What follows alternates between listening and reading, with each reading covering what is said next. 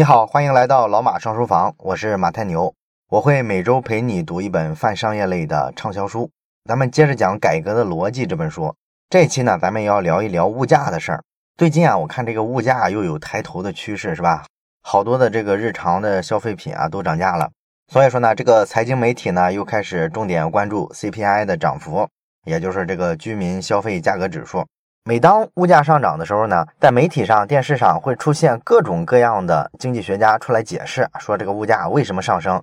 我们经常能看到的一个词儿是说呢，这个物价出现了结构性上涨。哎，什么叫结构性上涨呢？这个经济学家一般会告诉你呢，所谓的结构性上涨啊，就是说所有的这个消费品里啊，有一些比较重要的消费品价格上涨了，比方说猪肉，比方说房租。这些东西涨了之后呢，对整个的这个消费价格指数的影响就非常大，所以呢，这个指数啊就涨得非常快。这种涨法呢，这个经济学家把它叫做结构性涨法，意思呢，我们现在不是全面的物价上涨啊，只不过呢，因为有几种产品可能因为成本啊什么原因吧，价格变高了，所以他们把这个 CPI 的指数啊给它带上去了，啊，是有这么一个解释。那么这种解释呢，肯定是存在问题的。什么问题呢？就是他把这个物价上涨的表现当成物价上涨的原因了。实际上，几乎所有的这种物价上涨的情况，在所有的国家，在所有的历史时期，都是一部分产品上涨，它就几乎没有出现过所有商品啊价格都上涨的情况。除非你出现像津巴布韦之类的，哎，发行这个新货币，这种情况可能造成物价普遍的上涨，其余的情况几乎不会出现。所以你拿这个什么结构性上涨啊这种词儿来糊弄老百姓，没啥意思。那么老百姓呢，非常讨厌物价上涨，是因为呢？物价上涨之后呢，咱们的这个生活成本就变高了嘛，所以说大家都不喜欢。那么经济学家之所以关心物价上涨呢，从经济学上来说，主要是因为呢，实际上物价上涨有一个非常严重的危害，就是它会增加人们对于未来物价还会上涨的预期。那如果说很多人都认为某个产品它未来价格大概率来说会上涨，那你想想他会做什么行为啊？他肯定更愿意增加当下的消费啊。他现在就想把这个东西买下来啊，在它涨价之前买。所以你想，如果这样选择的消费者很多的话，那整个社会这个经济会出现一个什么状况？一定会出现供求关系发生变化，需求量会大增。然后对卖家来说呢，他就会有理由涨价了。那他一涨价，你想想，这不就恶性循环了吗？消费者一看，哎呀，果然这个东西会涨价哈，那更多人就会跑过来买，这样会造成物价更加上涨。所以说，这就是一个恶性循环了。经济学家比较担心的是这事儿。那你说这个物价上涨，它到底是由啥造成的呢？实际上呢，从根本上来说啊，一个社会如果说它物价好多年持续的大幅的往上涨的话，那么它就一定是个货币现象，也就是咱们常说的这个通货膨胀。通货膨胀呢，咱们都知道它的定义，就是说你流通之中的这个货币啊发行的太多了，这就导致呢钱不值钱了，变毛了。所以这时候呢，商品更值钱，于是呢，这个物价就上涨了。这就是通货膨胀的定义。那问题是，你说这个货币啊，它是怎么超发的呢？啊，怎么就变多了呢？这个呢，就涉及到咱们人类的这个货币制度了。原先的时候呢，古代社会各个国家采用的这个货币制度啊，都是差不多的，都叫做金本位制度。也就是说，古代的这个政府啊，发钱都是用的贵金属货币。那这个贵金属的货币。货币能发行多少，其实有一个天然的限制，就是你能挖出多少这种贵金属出来啊？比如说金啊、银啊、铜啊，不管哪一种吧，你采矿的时候总有上限嘛，是吧？你这个开发能力也很有限啊。所以，即便说国家想多发行一些货币，你发现呢，总有这个自然资源有限的这个条件做约束。所以说，这个通货膨胀，在古代的时候呢，没有现代这么频繁。咱们之前讲过一本讲中国古代经济的一本书，叫做《穿越历史聊经济》。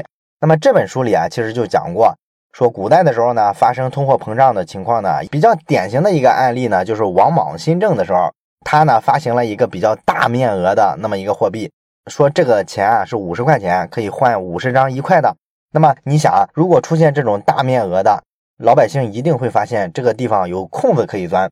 我直接拿五十枚小钱把它融化了，然后做成好多枚大钱，我手里的财富不就很多了吗？哎，所以说呢，这个民间啊这么一搞，就导致呢，实际上这个大钱啊不是太值钱，也就出现了这个通货膨胀。这是古代出现通货膨胀的情况，就是说出现了面额和重量不一致的兑换的这种状况，可能会导致通货膨胀。但是舍此之外呢，其实古代啊产生通货膨胀的时候比较少。真正的说通货膨胀啊成为一个全球性的问题，这都是近现代之后的事儿。也就是说，咱们开始大量使用纸币之后，这事儿就有意思了，是吧？纸币咱们知道它成本非常低啊，它也不跟什么贵金属挂钩，所以呢，你想印多少就印多少，这对国家来说太爽了。所以说呢，纸币刚流行的时候啊，其实对于各个国家之间的这种国际贸易啊，就造成了特别多的混乱，因为各个国家都在拼命的发钱，跨国做生意的时候，谁也不想要对方的这个纸币。所以说呢，就有人提出来说，哎，咱们能不能恢复以前的这个金本位制度呢？或者说，如果那个制度不好恢复的话，咱们能不能建立一套跟那个金本位制度差不多的货币制度呢？哎，这事儿呢，美帝就干过一次啊。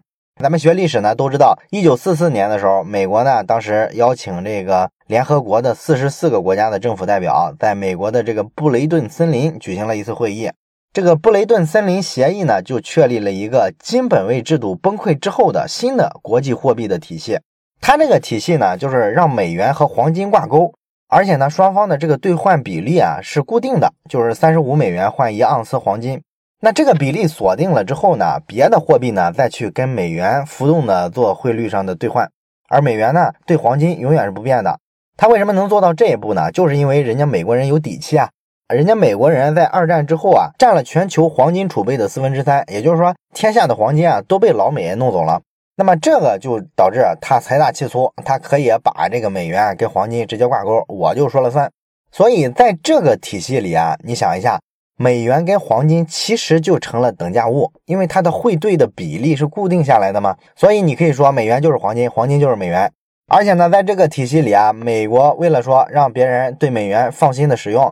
官方呢还承担起一项义务，就是把所有的美元兑成黄金。你们要是愿意来兑，我随时都能奉陪。我有全球四分之三的黄金储备，我还怕你兑黄金？所以呢，这个体系里啊，美元跟黄金的地位是一样的。所以说，它是一个类金本位的一个体制。但是你要知道啊，这个体系啊，它先天有一个弱点，这个弱点呢，就决定了这个游戏啊，早晚是要玩不下去的。什么弱点呢？就是你想啊，美元跟黄金如果按固定比例兑换的话。那么这个呢，肯定是大家相信美国了。可是对于美国政府来说，你想想，它会不会飘呢？他既然发现我这个美元在大家眼里跟黄金是一样一样的，那他就必然会有一个冲动，那我就开印钞机呗，多印些美元啊。看上去印的是美元，实际上印的是黄金啊。所以他这个冲动其实是很难抑制的，因为是骨子里必然会有的一个东西。那么他一滥发美元，你想想会导致什么情况？导致美国人手里很多美元挣了钱，然后他们就去别的国家搞投资，所以这个美元呢就流遍世界各地，买遍世界各地。好多其他国家的人呢挣了钱之后也愿意换成美元。那么这么一搞的话，实际上就导致美元在全球范围内啊都泛滥，都过多了。所以它是一个全球性的通货膨胀出现了。而咱们知道，你这个货币发多了之后，它实际上的这个稀缺性是下降的。所以说呢，它的购买力啊，你从本质上来说应该是贬值的。但是呢，这个美元跟黄金的这个兑换比例呢，又是锁死的。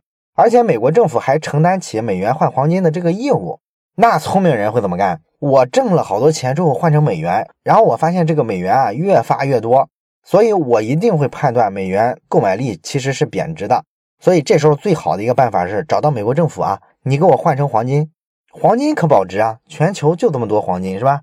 这个谁想造假都造不了，所以说呢，你别看美国有全球四分之三的黄金储备，很快啊，就因为他这个发的美元太多了之后，导致呢大家都去兑换黄金，所以呢就把他这个黄金储备给他掏空了。那掏空了之后啊，美国政府可能就会去限制，不让这么多的美元来兑黄金。可是你想，你一限制，这不导致大家对你美元的信任危机产生了吗？大家在这个市场上都会抛售美元。所以说呢，你没事跟个什么黄金挂钩，这套游戏啊，早晚是玩不下去的。所以七十年代的时候呢，美国政府就宣布，哎，我们不再挂钩了，这个游戏啊实在玩不起。所以呢，通过这个历史故事呢，咱们就能发现，人类啊，其实这个金本位制度或者说类金本位制度，在现在这个时代其实不太适用的。当然，它也有很多现实的原因，确实是你如果说把所有的货币啊还用贵金属的话，这其实在携带啊各方面都不方便。世界各国在现代社会之后呢，都普遍的走上了一个纯纸币的时代。就是把这个印钞票的权利呢归到政府手里了。那么政府手里有了这个印钞票的权利之后呢，你发现政府滥发货币呢就成了一个全球性的行为。那政府滥发货币的这个冲动从哪来呢？从历史上来看呢，超发货币啊，主要有这么几个动力啊，要么呢是这个国王特别奢侈啊，建什么豪华宫殿之类的；有的时候呢，也是军队要打仗的时候啊，你不是需要军费吗？那么他们呢就经常直接开印钞机解决，这导致全社会老百姓的财富呢都被掠夺了。这些情况呢，咱们其实学历史的时候经常发现，是吧？你像四十年代末的中国，当时不是内战吗？为了应付战争呢，这个国统区就发了很多货币。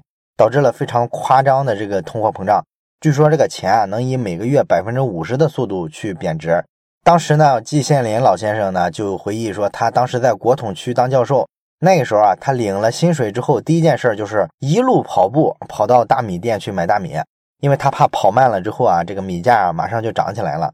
那你说现在这个时代和平时期，各个国家还搞出这么多的超发货币的情况来，这是个什么原因呢？这是因为呢，多印票子可以搞建设啊，可以刺激经济发展。这个咱们中国人就太熟悉了，是吧？咱们用货币刺激经济啊，搞这个基础设施建设啊，这个延续了好几十年，所以咱们都清楚啊，发货币对经济的这个刺激。一般呢，在经济学上来说呢，支持发货币搞经济的主要就是凯恩斯学派。那么凯恩斯主义呢，他会认为呢，适当的多发一些货币，其实呢，有利于刺激经济的发展。这个原因呢，目前来说接受度比较广的，就是说人会在货币增发了之后呢，反应上有一种滞后，这个呢就会带动消费啊。比方说吧，你原先的时候一个月挣一万块钱，那突然呢这个月国家多发了货币，所以呢咱们所有人啊都涨了工资啊，你下一个月呢发到手的就是一万二。当然了，这时候一万二跟你上个月那一万块钱呢购买力是一样的，但是对于咱们个人来说呢，你总会觉得说，哎，我突然多了两千块钱，比以前收入高多了。所以呢，你原先一些舍不得买的东西，这时候可能就去买了，哎，这就会造成一个提前消费，是吧？所以说你超发了货币之后啊，虽然实际财富量没有增加，但是会刺激大家消费，于是呢，整个社会的这个经济啊就被刺激起来了啊，它是这么一个分析逻辑。不过呢，这个经济学里啊，除了凯恩斯主义之外，不是还有这个自由主义的这一派吗？自由主义这派呢，就是市场派了，其中有几个学派，像什么奥地利古典经济学派啊，什么芝加哥学派之类的。他们这个货币政策的主张呢，差不多，所以也有人把他们称为是货币主义学派。这个货币主义学派的经济学家呢，代表人物就是弗里德曼。他认为呢，你这个拿货币来刺激经济发展，这就是饮鸩止渴。因为你想啊，你这个消费能力就是这么多，你去刺激他有什么意思呢？你通过多发货币的方式，让他觉得自己很有钱，然后去买了一辆汽车，那他把钱用在汽车上，他就没钱给孩子报辅导班了，是吧？所以一个人啊，只要他财富总量是一定的。啊，你怎么刺激来刺激去，都是左口袋倒到右口袋，没有增加社会的总消费量。而且还有一个问题是，你刺激他消费了，其实是让他把未来的消费能力拿到今天来了，这是一种透支未来的行为。所以你这个长远来看，对未来的经济发展损害是非常大的。所以像弗里德曼这种货币主义学派的这个经济学家呢，就认为呢，现在的这个国家啊，老是超发货币啊，搞出通货膨胀来，来刺激经济啊，这个做法不行。最合理的办法呢，还是以前古代的这个金本位制度。这个制度呢，就能约束政府手里的这个印货币的权利，对经济啊发展是最好的。当然，今天的话也没有这个条件再恢复金本位了，是吧？它毕竟是一种这个货币流通效率比较低的一种货币制度嘛。那么更可操作性的方法呢，弗里德曼认为呢，要坚持一个原则，叫做规则高于权威。也就是说，你要去建立一种货币发行规则来约束国家的这个发货币的行为。怎么去约束呢？这个弗里德曼本人呢，曾经提出一个简单的准则，他就是说呢，你按照经济的增长量来发货币，一定要确保这个货币的发行量不能超过经济的增长幅度。你比方说吧，今年的这个经济啊增长了百分之三，那么你新增的这个货币的发行量呢，就不能超过百分之三这个上限。弗里德曼呢，甚至提出来一个更激进的策略，就是说，其实啊，各个国家都不需要什么央行这种机构。你直接让一台中央计算机系统按照这个特定的这套公式啊，这个算法，直接让它来控制货币的发行量，不就完了吗？这样呢，就能保证这个物价比较平稳。你是因为经济增长了才多发点货币，所以呢，这不会产生物价上涨。而反过来说呢，你要弄一个行政机构让他去管这个货币呢，这个人呢，总会有很多控制不住自己欲望的时候，是吧？他总有些别的想法啊，搞搞经济刺激什么的，追求一个短期的目标。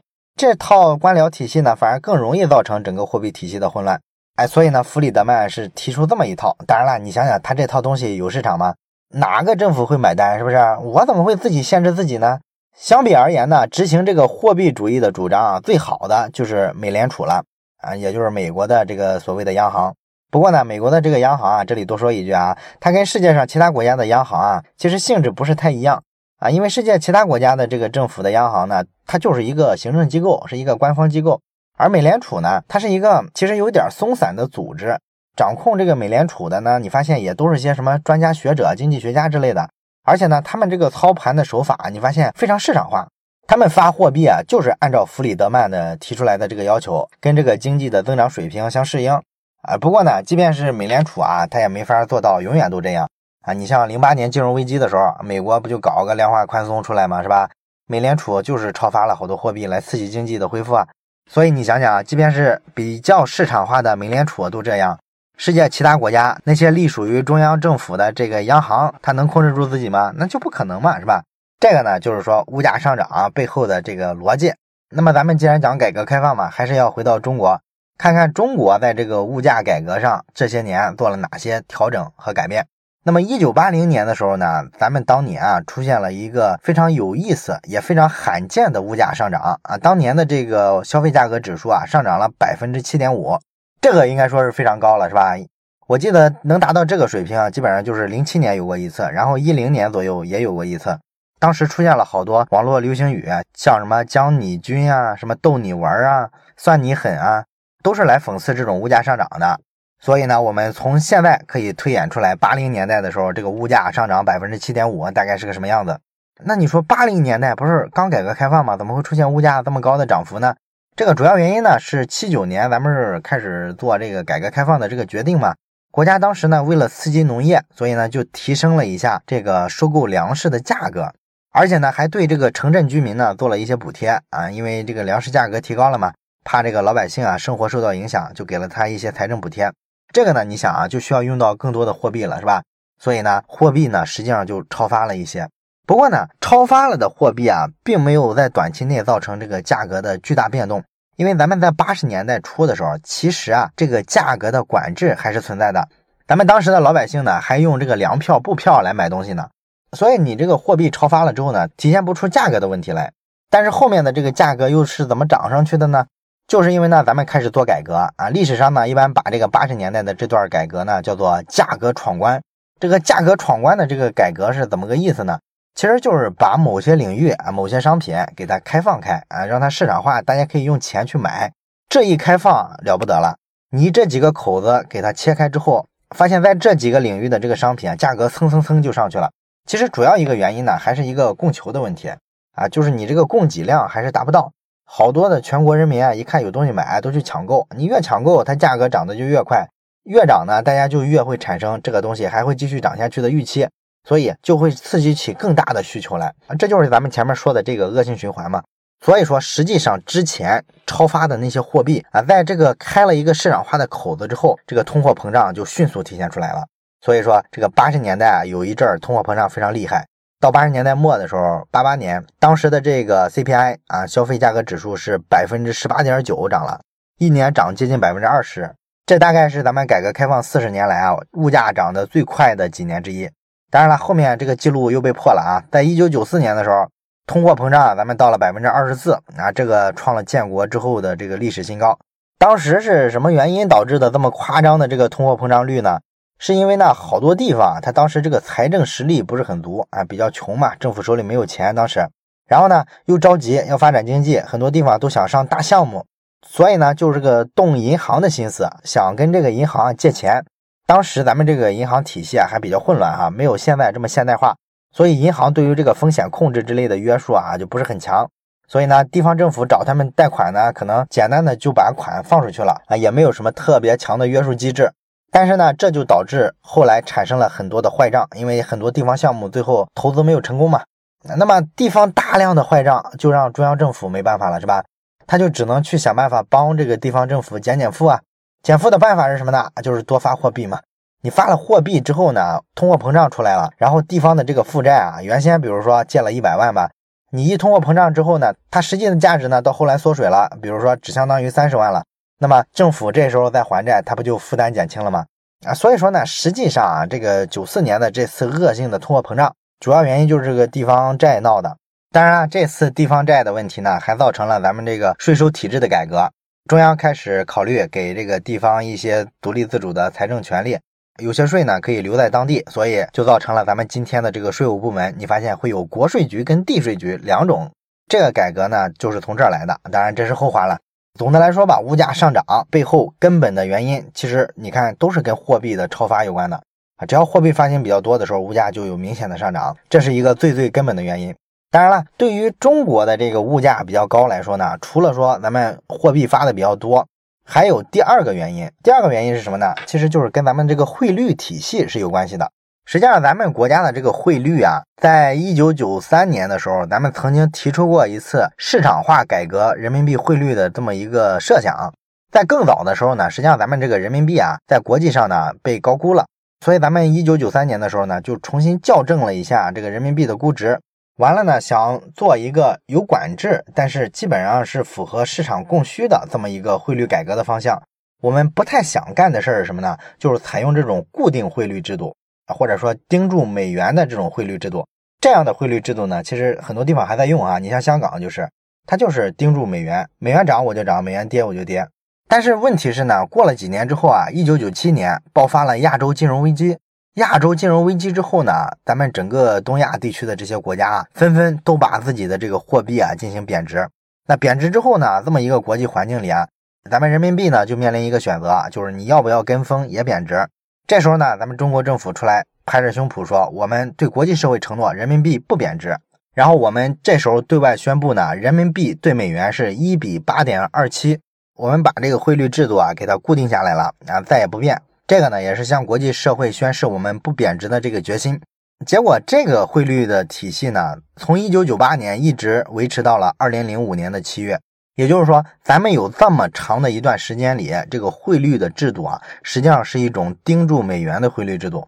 那你如果单纯只是聊这个汇率制度啊，可能也没什么大问题，盯住就盯住呗。很多国家不也这么选吗？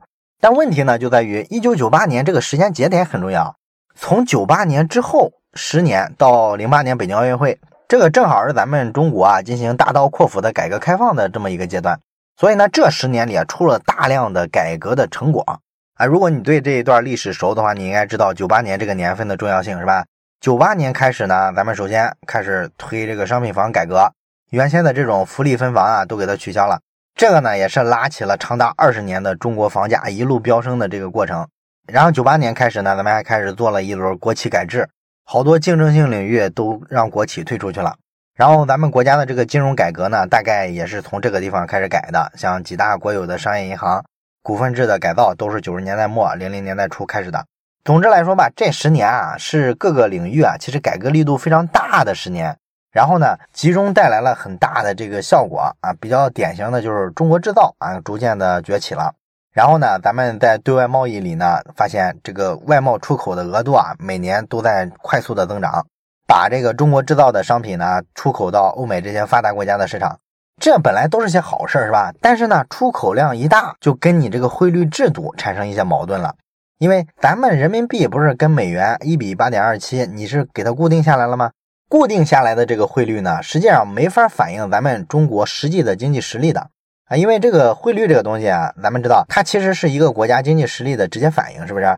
所以咱们在九八年之后的这十年里啊，改革开放逐渐发展完了之后呢，咱们人民币实际上在国际上的地位应该是提升的。但是呢，咱们采用了这个固定的汇率之后呢，就导致呢人民币实际上是变相的贬值了。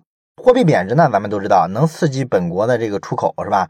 所以说呢，咱们的这个对外贸易的顺差就越来越大。与此同时呢，咱们把这个人民币盯住美元之后呢，这就导致咱们整个这个汇率啊非常稳定啊，没有太大的波动。所以呢，很多外资呢就觉得，哎，这个是个比较平稳的投资环境。于是呢，好多外资呢就涌入到中国来啊，也是想搭一把中国改革开放的这个顺风车嘛。这就导致中国同时出现了两种顺差，一种呢就是前面说的贸易顺差，还有一种呢就是这个投资顺差。这两种顺差呢，随着时间的推移，还不断的在扩大，这就导致说流到中国的这个外汇啊是越来越多。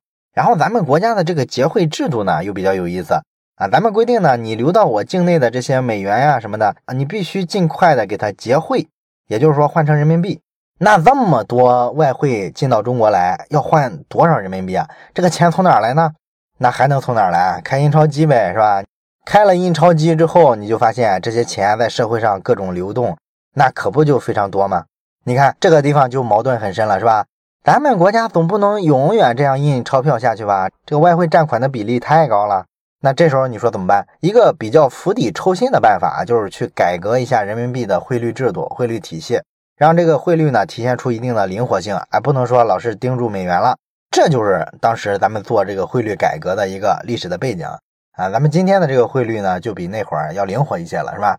当然了，这个汇率的改革呢，其实是非常漫长的，因为咱们政府肯定是不想让人民币过快的升值的。因为你如果说升值太快的话，你像中国制造这么庞大的这个产业，是吧？各行各业都是依赖出口的，要把货卖到全世界去。那咱们之前讲过，你做改革得保证既得利益者的这个利益啊，这样改革才能进行。你不能说把这么多出口企业的利益都牺牲了，把人民币的这个汇率一下提高很多，这不合理，是不是？所以说一定得先调整经济结构。如果你关注这个 GDP 数据的话，你就会发现，咱们这些年啊，这个 GDP 增长的时候呢，对出口的这个依赖度啊是连年的下降，这个比例呢在咱们经济结构里啊逐渐降低。等下降到更不依赖这个出口型经济的时候啊，可能就是人民币啊比较大幅度的升值的时候了。所以说呢，就眼下来说吧，这个货币超发的情况呢还不太好解决啊。也因为这个啊，咱们国内呢从零三年开始，你发现呢各个经济学家啊，他这个嘴里啊就经常在媒体上提一个词儿叫结构性过热。为什么叫结构性过热呢？啊，因为它这个过热总是在特定的领域，比方说房地产的泡沫啊，什么股市泡沫啊，这些东西呢，经济学家都把它叫做结构性泡沫。其实呢，也是跟前面说的结构性物价上涨是一样的。这是个模棱两可的描述，本质来说呢，就是货币超发了。当然了，你就算咱们前面说的这个出口的问题啊，没有这个问题的话，汇率改革啊，你想快速推进，其实也非常难。为什么呢？因为它涉及到人民币怎么定价的问题啊。原先的时候咱们是跟美元挂钩的，那你这个改革是不是说把它直接脱钩就行了呢？啊，其实不是，没那么简单。因为你这个人民币汇率如果想市场化改革的话，那你一定要回答一个问题。就是你跟美元脱钩之后啊，你的人民币以什么为锚啊？这个锚呢，就是锚定的锚，抛锚的锚啊。就是说你人民币值什么钱，你总得锚定某个东西，是不是？你原先锚定的实际上就是美元的价值，美元就是人民币的参考系。可是你要跟美元脱钩了之后，那你这个人民币的价值到底跟什么有关呢？那著名的经济学家张五常他就有过一个建议，他说呢，人民币可以对一篮子商品进行挂钩，也就是说，你找出一个名单来啊，这里边的这个商品呢，都是关系到国计民生的比较重要的这些商品，然后给他做出一套公式来，然后让人民币呢跟这些主要的商品的价格挂钩，这样就能用比较市场化也比较反映实际的这么一种手段，找到人民币的实际的价值，这样的汇率改革就能成功。但是呢，这个现实的环境啊，让这种啊比较理想的改革情况啊就没有发生。为什么呢？因为有这么几个障碍哈。一个就是咱们当时提汇率改革的时候，当时国内的这个通货膨胀啊非常严重啊，这就导致呢物价涨得非常快。所以说这个时候你不太敢轻易的去让这个人民币跟市场化的这一揽子商品啊给它挂钩，因为挂钩的话会导致你这个汇率非常不稳定，是吧？啊，这个非常不利于改革的往前推进，因为你会让人觉得人民币特不靠谱。然后可能会在汇率市场上引起大家抛售人民币，给我们这个货币呢带来灾难。另外一个不太有利的现实环境呢，就是投资的问题啊。你即便说把人民币国际化了，你也得等到人民币汇率啊大体能反映市场的这个供求情况之后才行得通，是吧？如果说在当时那个投资环境下，全世界的这个钱啊都跑到中国来投资，都想分一杯改革开放的羹，那你就算把人民币放到国际上啊，很快它也会再回来的，是吧？所以这就导致我们这个通货膨胀的问题啊，没法靠输出人民币解决。这个问题呢，可能一直到现在都是一个问题。当然，这个书里啊没有继续往下讲啊，咱们回头在彩蛋里找一期专门的机会，好好聊一下咱们最近这些年的这个货币改革。好了，到这里呢，这一期咱们关于物价聊的就比较多了，也到尾声了啊。咱们在《改革的逻辑》这本书里呢，用三期的时间回顾了改革开放四十年来咱们国内做的一些关键领域的改革成果。比方说，怎么降低组织成本啊？怎么做产权改革？怎么做货币改革？咱们大概呢弄明白了中国改革开放的这个路径是怎么一路走过来的。这些呢，我想大概能帮我们比较清晰的感知到中国的未来大概是在哪里。感谢你认真的收听这本书，我是马太牛，这里是老马上书房，咱们下期再见。